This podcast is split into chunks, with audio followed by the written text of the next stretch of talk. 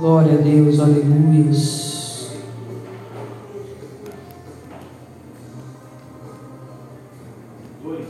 Isso.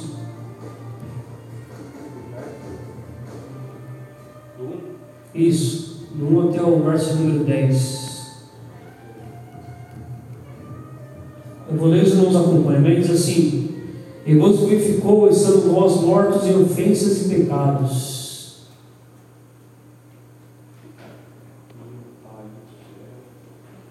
Vou lendo aqui, amém? Em que no outro tempo andasse segundo o curso deste mundo, segundo o príncipe das potestades do ar, do espírito que agora opera nos filhos da desobediência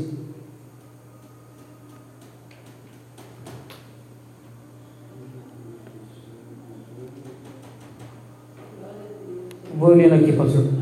Versículo 3 assim: Entre eles também nós todos andamos no passado, segundo as inclinações da nossa carne, fazendo a vontade da carne e dos pensamentos, e éramos por natureza filhos da ira, como também os demais. Mas Deus, sendo rico em misericórdia, por causa do grande amor com que nos amou, estando nós mortos em nossas transgressões, nos deu vida juntamente com Cristo. Pela graça vocês são salvos juntamente com Ele, nos ressuscitou e com Ele nos fez assentar nas regiões celestiais em Cristo Jesus. Deus fez isso para mostrar nos tempos vindouros a suprema riqueza da Sua graça em bondade para conosco em Cristo Jesus.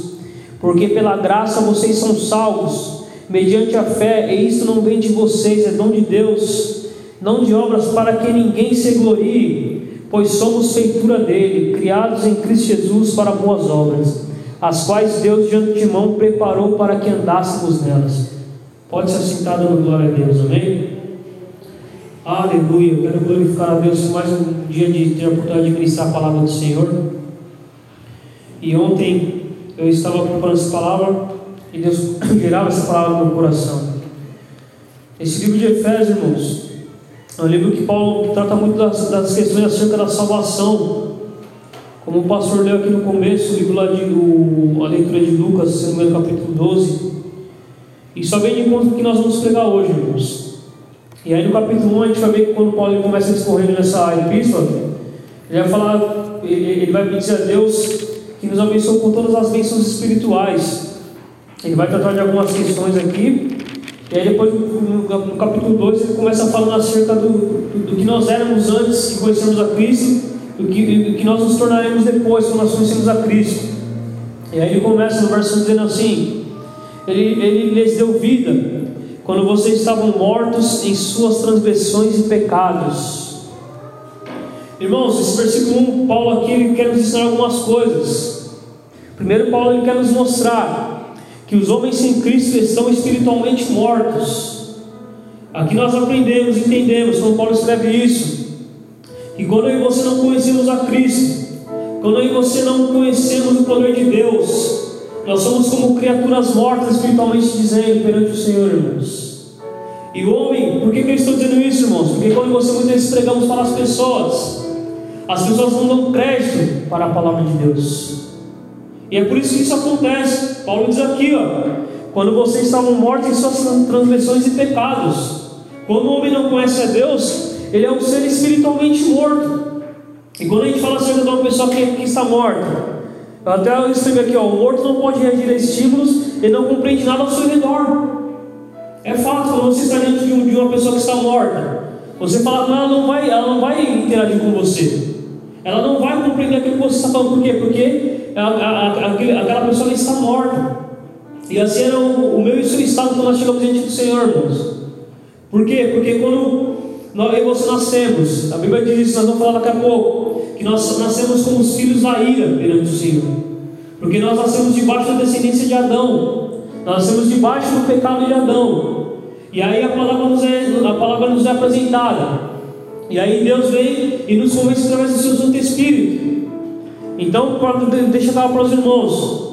Quando chegamos diante do Senhor, o versículo aqui Paulo dizendo, nós estávamos como pessoas mortas diante do Senhor. Foi isso que aconteceu quando Adão pecou lá no Éden. Quando Adão ele desobedeceu a ordem que Deus havia dado para ele. Primeiramente pecou Eva. A serpente ela foi lá e enganou primeiramente Eva. E Eva foi lá e fez com que Adão pecasse. O que aconteceu? Adão ele morreu espiritualmente. Tanto é que depois ele foi, ele foi expulso do Éden. Porque ele não poderia permanecer naquele lugar, meus irmãos. Ali houve uma ruptura na relação entre Adão, entre Deus e o homem, entre Adão e Deus. E quando a gente fala acerca dessa questão da morte espiritual, meus irmãos, a pessoa que ela está morte espiritual, ela não pode agradar a Deus, por quê? Porque ela não conhece a vontade de Deus. E é por isso que você nós temos que propagar esse Evangelho. É por isso que você nós temos que pregar a mensagem do Evangelho. O que é o Evangelho? São as boas novas de salvação para o mundo perdido, para o mundo caído, meus irmãos. Quando você estivermos pregando para alguém que não conhece a Deus, se essa pessoa ela maldizer você, essa pessoa ela não der crédito, aprenda isso nesta noite. Ela está morta nas, na, nas suas transgressões e nos seus pecados. É por isso que é difícil você pregar os evangelhos, irmãos. Por quê? Porque a pessoa ela está morta, ela está com a mente totalmente cauterizada. Isso é bíblico, meus irmãos. Não sou isso que estou dizendo, é Paulo que está aqui discorrendo. Por quê? Porque quando Paulo escreveu para esse povo de Éfeso, Havia muita idolatria na cidade de Éfeso. Não só em Éfeso, mas ali nas regiões que eram vizinhas a Éfeso. Na própria cidade de Éfeso, Paulo diz lá, se não me engano, em Atos, que ele encontrou com o templo da deusa Diana. Havia muitos deuses nessa época. E Paulo aqui está tratando essa questão. E aí, quando a gente fala acerca da morte espiritual do homem, meus irmãos, o homem, quando ele está morto espiritualmente, as faculdades mentais dele estão totalmente corrompidas pelo pecado. Somente Deus pode ressuscitar ou fazer um homem nascer de novo. E é por isso que Jesus, quando ele foi lá, quando Nicodemos foi lá com Jesus, Nicodemos, Jesus disse para Nicodemos: Você precisa nascer de novo. Se você for no grego, irmãos, a palavra correta é falar que a pessoa precisa nascer do alto, ou seja, ela precisa ser, ser um novo ser espiritual. É por isso que nós, estamos diante do Senhor, nós precisamos manifestar um arrependimento genuíno, irmãos. Arrependimento genuíno é diferente de sentir remorso. Quando você peca, você não se entristece. É sinal que você ainda não nasceu de novo. Porque a maior morte de um homem e de uma mulher que está em Cristo é quando ela pega, ela se entristece perante o Senhor. Por quê? Porque você quer agradar a Deus. E o homem que ele está com a sua, com a sua faculdade mental corrompida, ele não consegue fazer a vontade de Deus. Por quê? Porque nós somos, como Paulo diz aqui mais à frente, nós, nós, nós nascemos como filhos da desobediência. E nós vemos que o homem que está nesse, nesse estado, ele não consegue chegar a Deus. Nós aprendemos isso, que o homem por si só não tem capacidade de chegar até Deus. É Deus quem atrai o homem para a sua presença. Se a gente foi Cristo, foi Cristo quem atraiu os discípulos para a sua presença. Se a gente olhar nossa história, foi o Espírito Santo quem nos atraiu para a sua santa presença. A nossa responsabilidade nesse processo, irmãos, é nos arrependermos e manifestarmos a nossa fé no Senhor. O que é você se arrepender? É você reconhecer que você está num estado de miserabilidade perante o Senhor. E somente Deus pode transformar sua, o seu ser espiritual. É muito forte isso, irmãos.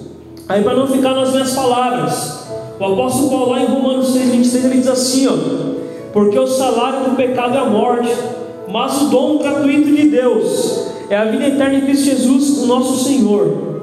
Então, para colaborar com essa palavra, nós aprendemos aqui que o homem que não conhece a Deus, a mulher que não conhece a Deus, ela está morta, ela está totalmente inerte. E aí Paulo diz brilhantemente: Ele lhes deu vida. Ou seja, o Senhor veio e nos dá, essa novamente o fôlego de vida no nosso, no nosso ser espiritual. E aí, quando a gente se arrepende, ali acontece a regeneração, onde você nascemos de novo. Então, que você venha entender isso, meus irmãos. Aí está tendo essa questão da morte espiritual do homem. Se você for lá em Isaías 59, 2, o profeta diz assim: ó, Mas as iniquidades de vós fazem separação entre vocês e o seu Deus. E os pecados que vocês cometem o levam a esconder o seu rosto de vocês, para não ouvir os seus pedidos. Se a gente olhar para esse versículo, eu lembro de Adão quando ele pecou no Éden, meus irmãos. A primeira coisa que Adão foi fazer foi se esconder do Senhor. Por quê? Porque ali ele sentiu o peso da sua desobediência. E é assim nós fazemos quando nós pecamos.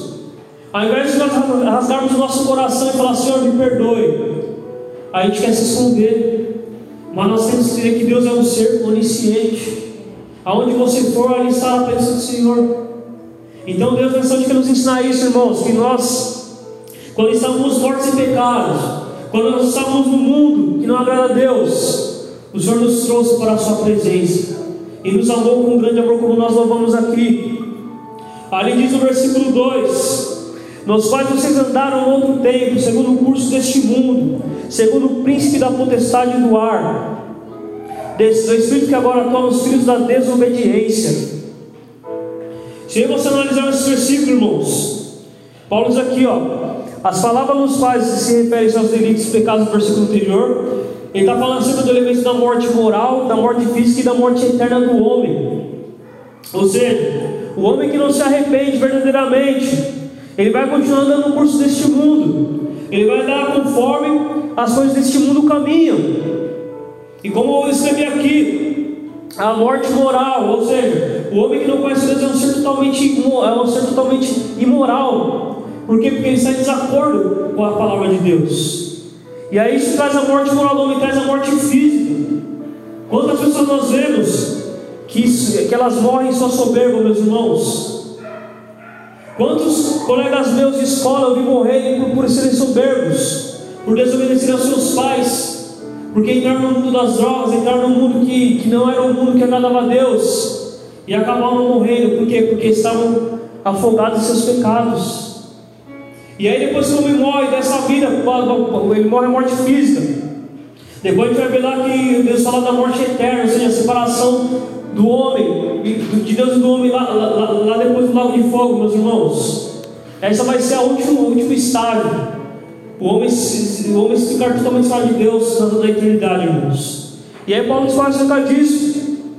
Aí diz aqui esse versículo que Paulo nos mostra como os homens viviam a sua conduta passada antes de conhecerem a Cristo e nascerem de novo. Era assim que você caminhávamos diante do Senhor, meus irmãos. Quando eu e você não conhecíamos a Deus, quando eu e você não, não, não nos debruçávamos sobre essa palavra, quando Cristo ainda não havia sido apresentado a mim e a você, nós andávamos conforme o curso deste mundo. E o pior, quantos servos de Deus estão na igreja hoje, mas andam conforme o curso deste mundo? Obrigado, Diaconisio. Quantos servos, quantos servos estão, nesse, estão dentro da igreja, mas ainda não estão em Cristo? Por que eu digo isso, meus irmãos? Porque há muitos crentes nos dias de hoje que eles querem relativizar os atributos de Deus. Eles querem relativizar a ira de Deus, eles querem relativizar o inferno, eles querem relativizar a condenação eterna. Meus irmãos, aprenda uma coisa: Deus ele é um ser imutável, Deus ele não muda. Aquilo que ele estabelece, ele cumpre. Se a Bíblia nos diz que a pessoa que, que morre sem crer em Jesus, ela morre, ela morre, ela vai para o inferno, a gente não pode, como é dizer, é, é, não dizer aquilo que a Bíblia não diz. Nós temos que buscar conhecer Deus em sua totalidade. E Paulo aqui está nos ensinando que as pessoas que não conhecem a Deus, aquele ímpio que você conhecemos, aquele incrédulo que você conhecemos, a qual nós temos que orar e interceder para que o Espírito Santo venha operar, eles estão mortos nos seus pecados, e eles andam conforme o curso deste mundo, como Paulo diz aqui, ó.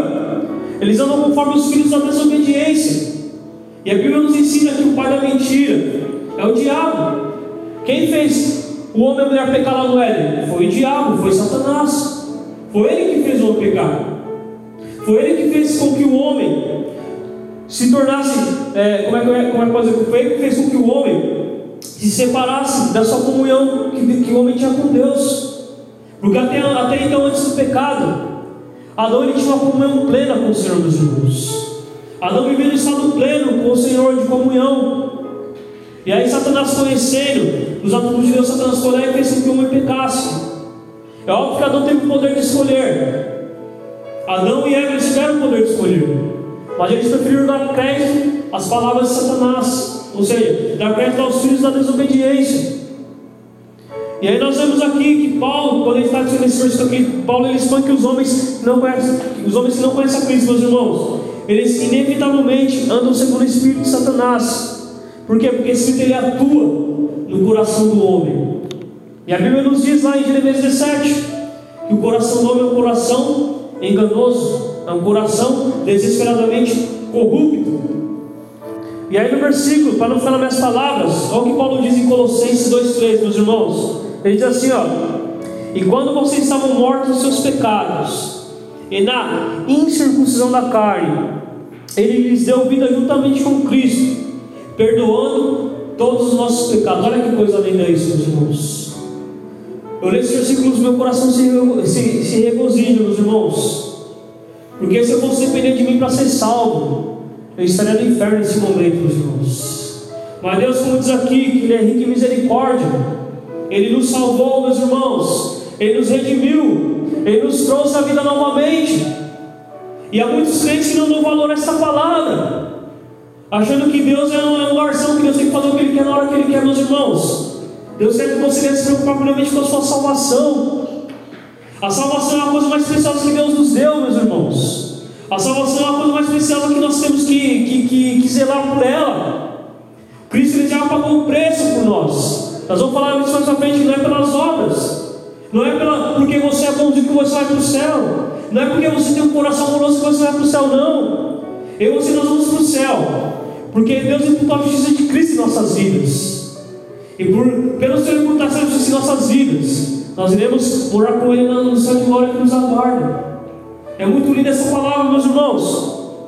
No verso 3, Paulo diz assim: ó, Entre eles também nós todos andamos no passado, segundo as inclinações da nossa carne, fazendo a vontade da carne e dos pensamentos, e éramos por natureza filhos da ira, como também os demais. Meus irmãos, nesse versículo Paulo nos ensina que o pecador, ele vive para agradar os desejos da carne e os anseios da sua mente. Olha que forte isso, irmãos. Olha que forte que Paulo nos ensina isso. Ele está nos ensinando aqui que o homem é pecador, que a mulher que é pecadora, o pecador em geral, ele vive para agradar somente os desejos da sua carne.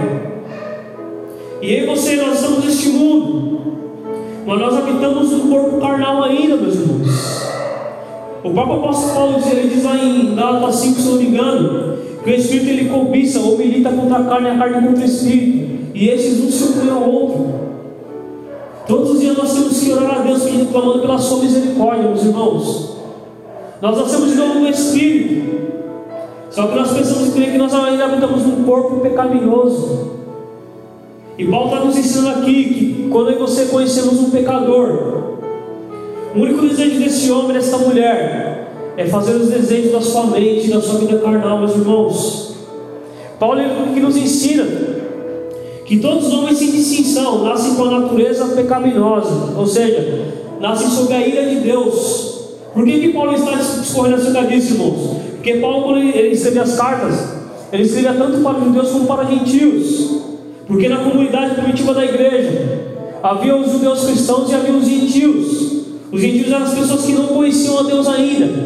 E havia os judeus que conheciam o Deus através da lei de Moisés. E esses judeus eles foram convertidos por, é, é, através da pregação de Paulo. E Paulo aqui está ensinando para o povo de Éfeso, para, para, tanto para judeus como para gentios, que todos os homens, tanto judeus quanto gentios, eles nascem sob a ira de Deus. E nós vemos isso, está lá em, em João 3,18, se não me engano. Que a Bíblia diz assim: ó, quem nele crê não é condenado, mas o que não crê já está condenado, porque não crê no nome do, do unigênito Filho de Deus. Então o homem ele, ele, ele já nasce com a sentença, meus irmãos. Ele já nasce com a sentença do pecado. Porque, como eu disse no começo, eu e você nascemos sobre a natureza de Adão. Deus, quando Ele fez o mundo, Ele deu para Adão reger e governar a terra. E é como Adão ele falhou nessa missão. Tudo aquilo que Adão de ruim aconteceu com Adão, Deus fez com que chegasse a tantos homens e mulheres na terra. Da mesma forma a salvação. Quando Cristo foi pendurado lá no madeiro, e quando ele disse está consumado, todos os homens que manifestam fé nesse sacrifício de Cristo podem ser salvos pelo sacrifício do Senhor. Nós vemos que Deus ele não muda, meus irmãos. Como eu disse aqui, Deus ele não muda.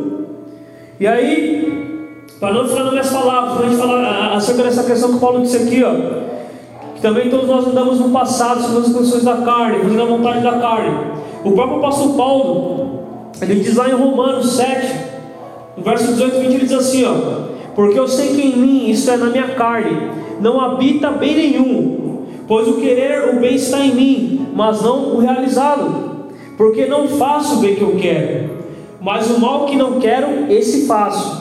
Mas se eu faço o que não quero, já não sou eu que eu faço, é sim o pecado que habita em mim. Então nós temos que aprender aqui, meus irmãos, nesta noite, que nós precisamos e carecemos de Deus sobre as nossas vidas. E que nós precisamos orar para aqueles que não conhecem a Deus ainda. Por quê? Porque eles estão mortos espirituais, meus irmãos. Eles precisam de ouvir o Evangelho. Eles precisam ouvir esta mensagem de salvação. Eles precisam conhecer Jesus Cristo que nós conhecemos. Eles precisam ressuscitar novamente. Desculpa, ressuscitar, não novamente ressuscitar. Por quê? Porque eles estão mortos nos pecados.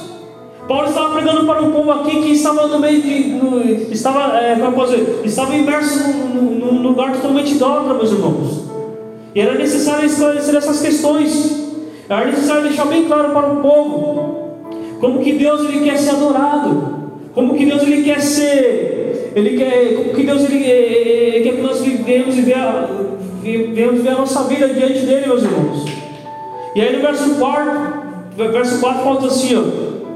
Mas Deus, sendo rico em misericórdia, por causa do grande amor com que nos amou. Se você formos do grego, meus irmãos, essa palavra que Paulo diz aqui, ó, misericórdia, ela vem do termo grego eleos, que significa aqui compaixão. Olha que, que, que lindo isso, irmãos. Deus, sendo rico em misericórdia, sendo rico em compaixão, por causa do seu grande amor com que Ele nos amou. Ele vem e nos alcança, meus irmãos. Olha que coisa linda. Misericórdia nesse contexto significa compaixão, o agente ativo do amor de Deus. Paulo que nos ensina que o Senhor ele é rico em compaixão. Olha que coisa linda isso, meus irmãos. O Senhor Jesus Cristo, Paulo aqui nos ensinando que Ele teve compaixão de nós, porque, porque nós estávamos mortos. E aí o Senhor vem e manifesta esse grande amor, essa compaixão por nós. Vem olhando para nós, vendo que nós somos incapazes de chegar até Ele, se for pela nossa vontade, meus irmãos. Paulo está dizendo isso, que se for pela nossa vontade, nós nunca se chegaremos a Deus. É o Espírito Santo de Deus que nos convence. Não sou eu que convenço, é o Espírito Santo que te convence. É Ele quem chega no seu coração e mostra que você é um pecador. O próprio Jesus disse isso em João 16, que Ele enviaria o Consolador, Ele enviaria, enviaria, enviaria aquele que, como é que Jesus disse? Ele disse que ele, é a comissão do pecado, da justiça e do juízo. E é o Espírito Santo de Deus que faz isso em nossas vidas. Deus aqui, meus irmãos, Paulo está querendo dizer que Deus aqui manifestou a sua compaixão ao homem perverso, depravado e corrompido. Essa é a condição que nós chegamos diante do Senhor. E é interessante que nós falamos disso, irmãos, porque quando você conversamos com as pessoas que não conhecem a Deus, elas têm uma noção errada de Deus. Elas pensam, ah, mas eu não faço nada de mal. Acabou.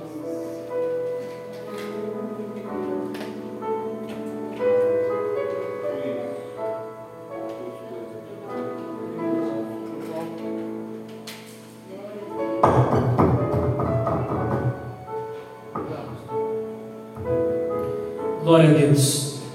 As pessoas, meus irmãos, elas têm essa ideia errada do poder de Deus. Elas pensam, ah, mas eu não faço nada de errado. Elas criam um Deus na sua mente, ou seja, não, eu não faço nada de errado, eu não, eu não, roubo, eu não roubo, eu não furto ninguém, eu não defraudo ninguém. Mas meus irmãos, se fosse assim, Cristo não precisava ir para a cruz. Se fosse isso, não precisaria morrer na cruz.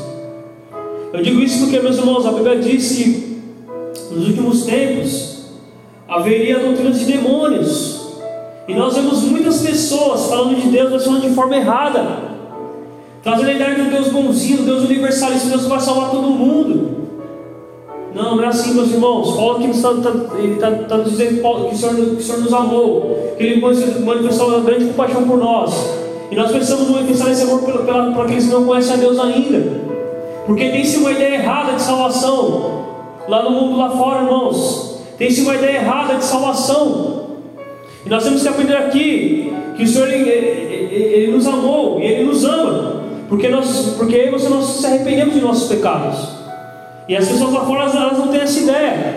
Elas têm essa ideia de que vai ser salvo porque faz as boas obras, vai ser salvo porque é caridoso, vai ser salvo porque ajuda as pessoas. Não é assim que funciona. E aí Paulo diz, ó, ele trata essa questão da compaixão de Deus. É isso mesmo, João 16, 8. E quando ele vier conhecer o mundo do pecado, da justiça do juiz, é isso mesmo. Obrigado, pastor.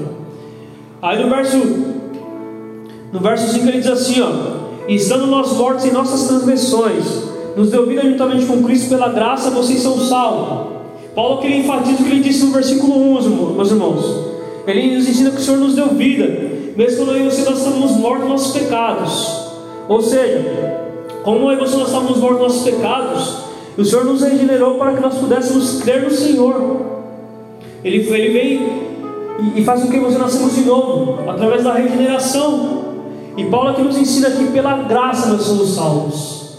Não é por obras meritórias, não é porque você ora muito que você vai ser salvo, não é porque você jejua muito que você vai ser salvo, não é porque você ajuda o seu vizinho que você vai ser salvo, não é porque você intercedeu por alguém que nós vamos ser salvos, não, é pela graça de Deus. O que é a graça, meus irmãos? É o favor imerecido, é o ato de dar a alguém aquilo que aquela pessoa não merece, isso é a graça de Deus.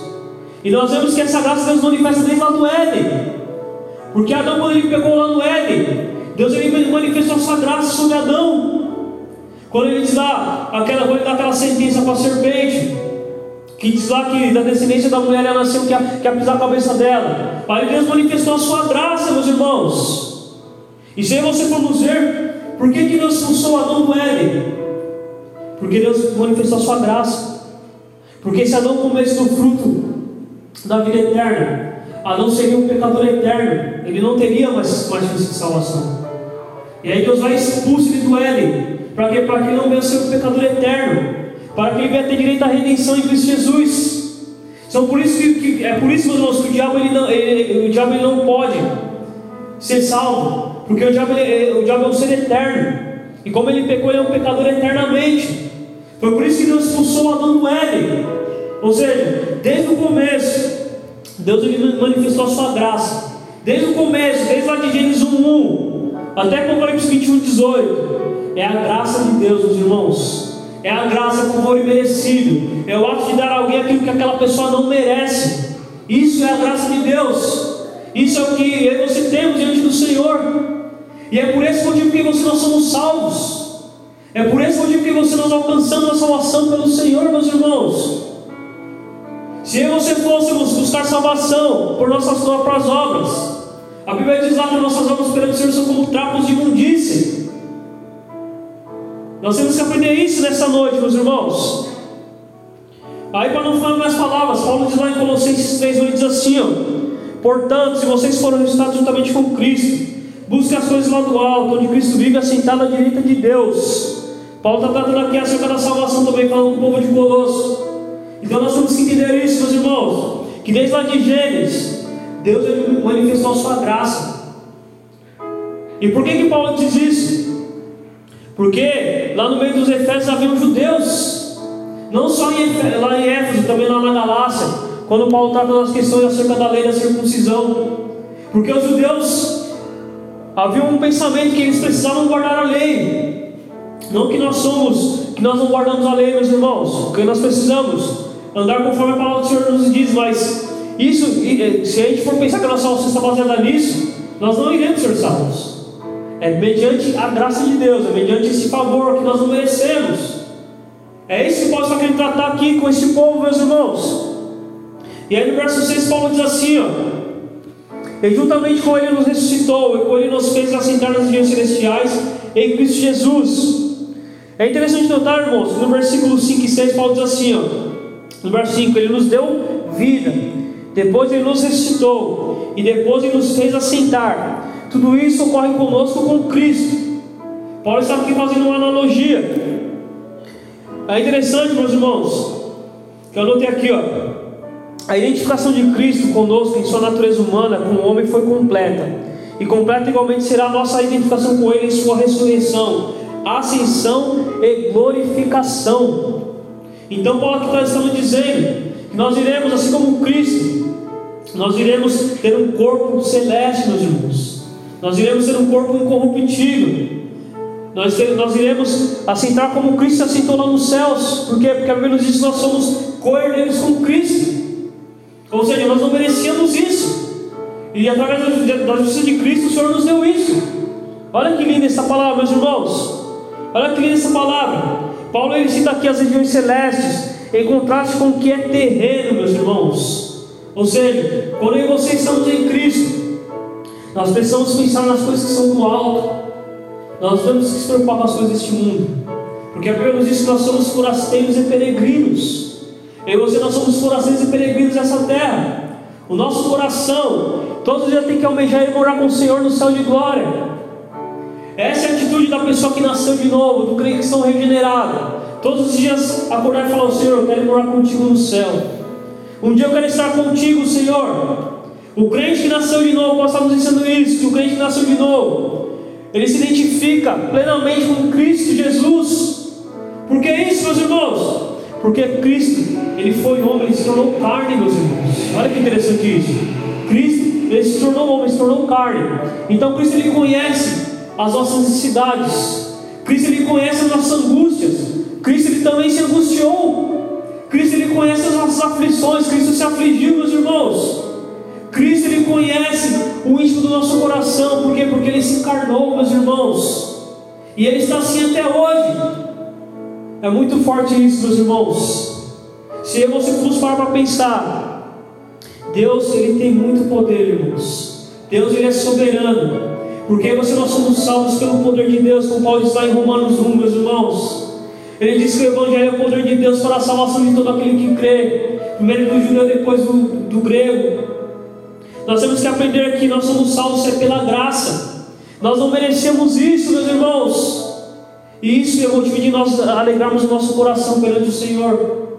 Eu não sei o que você está passando, meus irmãos. Eu não sei o que se passa dentro da sua casa, dentro do seu lar, do seu casamento. Mas que você venha se alegrar na salvação do Senhor. Cristo ele conhece você, como diz aqui, Cristo ele conhece as suas angústias. Cristo ele conhece as aflições que há no seu coração. Cristo ele conhece os anseios que há na minha mente e na tua mente. Cristo ele sabe até onde você podemos chegar, meus irmãos. E ele diz que o jugo dele é suave, o fardo dele é leve. Se está pesado, clame a Ele, porque Ele é misericordioso, como nós falamos aqui no começo. Ele é grande em misericórdia, Ele é grande em compaixão.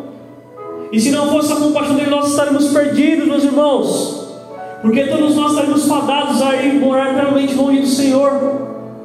Mas Cristo ele foi lá, morreu na cruz. E nos deu a graça poderosa para que você pudesse experimentar essa salvação. Aí, para não falar minhas palavras, Pedro ele diz lá em 2 Pedro, capítulo 1, versículo 3, ele diz assim: ó, Pelo poder de Deus nos foram concedidas todas as coisas que conduzem à vida e à piedade, pelo pleno conhecimento daquele que nos chamou para a sua própria glória e virtude. Por meio delas, ele nos concedeu as suas preciosas e muito grandes promessas, para que por elas vocês, vocês se tornem compartilhantes da natureza divina tendo escapado da corrupção das paixões que há no mundo. Aqui Pedro está afirmando isso que Paulo disse, que só nós seremos participantes da natureza divina do Senhor. Nós seremos como Ele é, João disse isso. Em Romanos 8,17, Paulo também diz assim: E se somos filhos, somos também herdeiros, herdeiros de Deus e cordeiros com Cristo, se com Ele sofremos, para que também com Ele sejamos glorificados. Olha que coisa linda isso, meu amado igreja. Nós seremos glorificados com o Senhor Jesus Cristo. Nós seremos glorificados com Ele, meus amados irmãos. E aí no versículo 7, Paulo diz assim: ó, Deus fez isso para mostrar nos tempos vindouros a suprema riqueza da sua graça, em bondade para conosco em Cristo Jesus. Paulo aqui está nos ensinando, meus irmãos, que o Senhor ele nos guardará por toda a eternidade. Porque ele diz assim: ó, Deus fez isso para mostrar nos tempos vindouros ou séculos vindouros, ou seja, por toda a eternidade nós iremos morar com o Senhor. Por toda a eternidade nós iremos contemplar a face do Senhor sobre as nossas vidas, meus irmãos. E aqueles que não conhecem o Senhor, os ímpios, os incrédulos, se não se arrependerem, meus irmãos, infelizmente eles irão morar eternamente longe do Senhor. E nós temos a incumbência de hoje pregarmos essa palavra, pregarmos este poder que emana das Escrituras para os incrédulos, para os ímpios, para aqueles que não conhecem a Deus. Porque, como eu disse aqui no começo, ele está morto espiritualmente, meu irmão. Ele está morto. Somente a palavra que você pegar pode fazer essa pessoa nascer de novo. Somente a palavra que você pregar pode fazer com que ela venha ressuscitar e conhecer ao Senhor. Fazer com que o Senhor sopre, sopre um fôlego de vida nessa pessoa. Fazer com que ela venha nascer do alto, como Jesus disse para Nicodemos. E aí Paulo escorrendo também nesse versículo. Ele, ele, ele nos ensina aqui, meus irmãos, nós estaremos com o Senhor por conta da riqueza da sua graça. Ou seja, nós estaremos lá porque o Senhor manifestou a sua graça poderosa nas nossas vidas. Se você formos olhar no grego, essa palavra bondade Paulo diz aqui, ó, ela vem do grego crestores, que significa gentileza, generosidade de Deus para com nossas vidas, bondade. Todos esses benefícios que eu estou falando aqui, eles provêm da pessoa de Jesus Cristo. Por quê? Porque Cristo, ele foi perfeito perante o Senhor.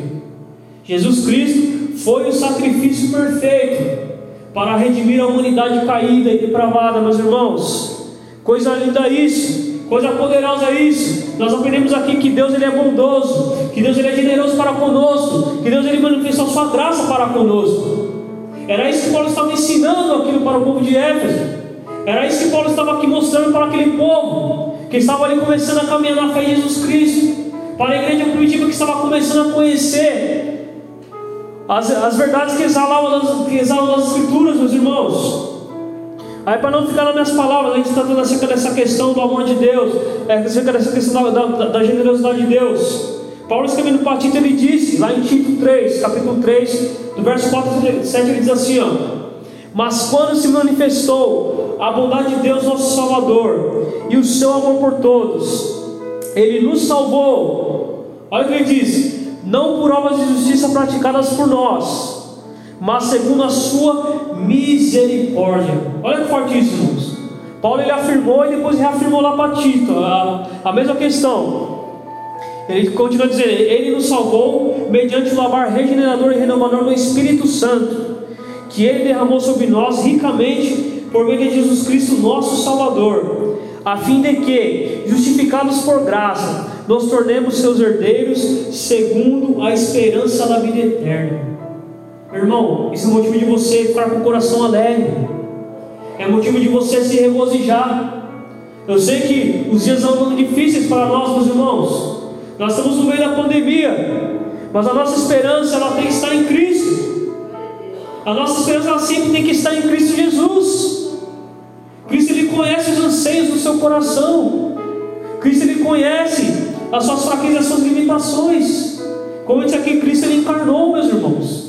Cristo ele se identifica 100% conosco, plenamente conosco, por quê? Porque ele se tornou carne. Como eu disse aqui, a maior humilhação de Cristo não foi ele ter sido crucificado, mas foi ele ter saído do seu trono de glória e ter se tornado homem para salvar o homem pecador, meus irmãos. Cristo ele saiu do trono de glória e se tornou carne para salvar eu você, meus irmãos. E ele foi, pelos diz que ele foi obediente até a morte, morte de cruz. Ele foi o sacrifício perfeito.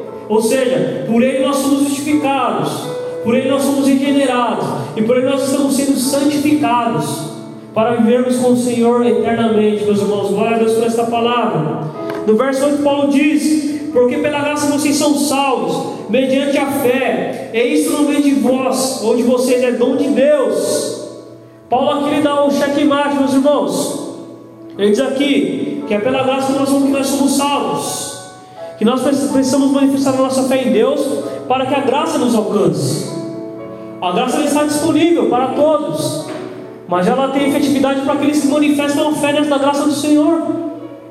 E Paulo ele, ele deixa bem claro: não é pelas obras, não. Para que estuda é, é, é pela, mediante a fé, é pela graça de Deus, mas o, a pessoa que, que, que quer alcançar essa graça tem que manifestar a fé no Senhor. Era isso que Paulo estava nos ensinando. E Paulo aqui enfatiza que essa ação ela vem do Senhor, meus irmãos. Essa ação de nos salvar, ela vem primeiramente do Senhor, como eu disse aqui. Nós somos atraídos pelo Espírito Santo de Deus. Nós somos atraídos pelo Espírito Santo de Deus. Por quê? Como nós lemos lá em João 16,8. Foi Ele quem nos convenceu do pecado. Foi Ele quem nos convenceu da justiça de Cristo. e é Ele que nos convence do juízo que está por vir, meus irmãos. É muito forte isso, irmãos. É muito forte essa palavra. É muito forte isso. E Paulo ele termina dizendo no final do versículo que a salvação ela é um dom de Deus. É um dom que vem de Deus, salvação. Ou seja, que ele concede aos homens, pois aos homens seria impossível serem salvos se não fosse esse dom de Deus da salvação. E aí, para não ficar nas minhas palavras, Paulo escrevendo aos Filipenses, lá em Filipenses 2,13, ele diz assim: ó, porque Deus é quem efetua em vocês tanto querer como realizar, segundo a sua boa vontade. Então, quando você vê alguém que não vai ser Deus, batendo o peito e dizer que, que ele vai morar no céu, por obras meritórias, você diz: não, você vai morar no céu se você se arrepender, e se você manifestar a sua fé, porque você é salvo pela graça de Deus. Nós não merecíamos essa graça, irmãos. E o Senhor vem manifestar essa graça poderosa nas nossas vidas. É muito forte isso, meus irmãos. No verso 9, já estou terminando, ele diz assim no verso 9: Não de obras para que ninguém se glorie. Paulo aqui nos ensina que o homem não será salvo pelas suas obras. Você que conhece as pessoas de outras religiões, Há uma diferença crucial entre o Evangelho e as outras religiões, meus irmãos. As outras religiões é o homem tentando alcançar Deus pelas suas obras. E o Evangelho? O Evangelho é Deus que alcança o homem pecador e caído. O Evangelho é Deus que vem, estende a mão e nos tira do nação de pecado como nós louvamos, e nos traz a vida novamente. Isso é o Evangelho. Essa é a diferença crucial, meus irmãos, do Deus que nós cremos. Deus vem e nos resgata. Por quê? Porque se fosse eu, se fôssemos tentar só pelas obras, nós não conseguiríamos. E aí Paulo diz, Paulo diz por quê? Porque o homem precisa manifestar a fé em Deus. Paulo deixa claro aqui que a obra de salvação ela é tão grande que ela só pode ser obra de Deus, meus irmãos. Esse é o maior mistério das Sagradas Escrituras. A salvação dos homens pecadores. Aí Paulo vem Lá em Romanos, quando ele está tá, tá, tá acerca da justificação, ele diz assim: ó, Porque se Abraão foi justificado por obras, tem de que se gloriar, porém não diante de Deus. Ele está dizendo que Abraão foi justificado, porque ele manifestou fé no Senhor, mas ele não tem que se, se gloriar diante de Deus. Porque Abraão, se fosse por si só, Abraão não conseguiria ser salvo. Ele foi salvo porque Deus manifestou a sua graça diante da vida de Abraão. E aí Paulo dizendo acerca da justificação também, acerca das obras, ele diz assim, lá em Romanos 3,19: Ora, sabemos que tudo que a lei diz é dito aos que vivem sob a lei, para que toda a boca se caia e todo mundo seja culpável diante de Deus. Porque ninguém será justificado diante de Deus por obras da lei, pois pela lei veio pelo conhecimento do pecado. Então, Paulo aqui nos ensina que as pessoas que querem ser salvas pela graça por obras, elas estão fazendo errado, irmãos. Aí você vai dizer, ah, mas lá em Tiago diz que a gente tem que ter obras. Mas aqui Tiago está tratando de uma questão diferente, irmãos. Quando e você manifestamos a nossa fé no Senhor, essa fé tem que ser operante. E essa fé faz com que você produzimos boas obras para o Senhor. Mas não para gente se gloriar. A gente faz isso para que o nome do Senhor venha ser glorificado. É diferente. A gente tem que tratar essa questão. E aí no verso 10 para terminar, Paulo diz assim: ó, Pois somos feitura dele criados em Cristo Jesus para boas obras, as quais Deus de antemão preparou para que andássemos nela, meus irmãos. Ou seja, nós somos criados para produzir as boas obras que resultarão na nossa fé, meus irmãos, como eu disse aqui. Quando eu e você manifestarmos essa fé genuína, essa fé ela vai ser operante em nossos corações, e nós iremos praticar boas obras, para que o nome do Senhor ele venha a ser glorificado, amém? Eu peguei um trechinho aqui de comentário, porque eu vou ler aqui para os irmãos para terminar que diz assim: ó, a palavra grega traduzida por, por feitura é poema. No idioma português, o nosso poema vem desse termo grego. Portanto, somos um poema ou uma composição de Deus, porquanto nossa graça e beleza estética pertence à sua arte e não ao nosso engenho. Isso eu peguei no comentário bíblico de Russell Norman Champlin, meus irmãos. Para terminar aqui, que você nós venhamos compreender essa palavra Compreender que em você nós temos motivos de nos regozijarmos no Senhor, porque Ele nos deu algo que nós não merecíamos. Ele nos ressuscitou quando nós estávamos mortos, e hoje, pela graça dele, em você nós somos salvos perante o Senhor. Amém, meus irmãos? Eu quero aqui agradecer a minha oportunidade. E você aplauda esse Deus que te salvou nesta noite, no nome do Senhor Jesus.